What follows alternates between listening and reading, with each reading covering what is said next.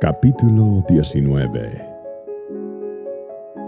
Después de un tiempo murió Naas, rey de los amonitas, y su hijo Anún subió al trono. David dijo, Le mostraré lealtad a Anún porque su padre Naas siempre me fue leal. Entonces David envió mensajeros a Anún para expresarle sus condolencias por la muerte de su padre. Pero cuando los embajadores de David llegaron a la tierra de Amón, los comandantes amonitas le dijeron a Anún, ¿realmente cree que estos hombres vienen para honrar a su padre? No, David los ha enviado a espiar la tierra para luego venir y conquistarla. Entonces Anún tomó presos a los embajadores de David, les afeitó la barba, les cortó los mantos a la altura de las nalgas y los envió avergonzados de regreso a David.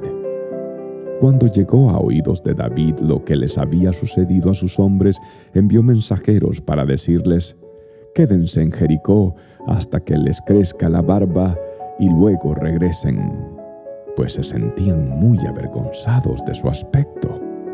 Cuando el pueblo de Amón se dio cuenta de que tan seriamente había provocado el enojo de David, Anún y los amonitas enviaron 34 toneladas de plata para contratar carros de guerra y sus conductores de Aram Naharaim, de Aram Maaca y de Soba. También contrataron 32 mil carros de guerra y lograron el apoyo del rey de Maaca y su ejército. Estas fuerzas acamparon en Medeba donde se les unieron las tropas amonitas que Anún había reclutado en sus propias ciudades. Cuando David se enteró, envió a Joab con todos sus guerreros a pelear contra ellos. Las tropas amonitas se pusieron en pie de guerra a la entrada de la ciudad, mientras los otros reyes tomaron posiciones para pelear a campo abierto. Cuando Joab vio que tendría que luchar tanto por el frente como por la retaguardia, eligió a algunas de las tropas electas israelitas y las puso bajo su propio mando para luchar contra los arameos a campo abierto. Dejó al resto del ejército bajo el mando de su hermano Abisai, quien atacaría a los amonitas. Si los arameos son demasiado fuertes para mí, entonces ven en mi ayuda, le dijo Joab a su hermano. Si los amonitas son demasiado fuertes para ti, te ayudaré. Sé valiente, luchemos con valor por nuestro pueblo y por las ciudades de nuestro Dios y que se haga la voluntad del Señor. Cuando Joab y sus tropas atacaron, los arameos comenzaron a huir. Al ver que los arameos corrían, los amonitas también huyeron de Abisai y retrocedieron a la ciudad. Así que Joab regresó a Jerusalén.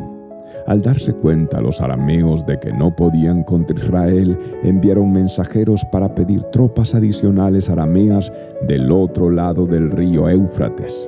Estas tropas estaban bajo el mando de Sobac, el comandante de las fuerzas de Adad Eser. Cuando David oyó lo que sucedía, movilizó a todo Israel, cruzó el río Jordán y puso a sus hombres en formación de batalla. Luego entró en combate con los arameos y ellos lucharon contra él. Pero nuevamente los arameos huyeron de los israelitas. Esta vez las fuerzas de David mataron a siete mil conductores de carros de guerra y a cuarenta mil soldados de infantería, entre estos a Sobac, el comandante del ejército. Cuando los aliados de Adad Eser vieron que Israel los había derrotado, se rindieron a David y se convirtieron en sus súbditos. Después de esto, los arameos nunca más quisieron ayudar a los amonitas.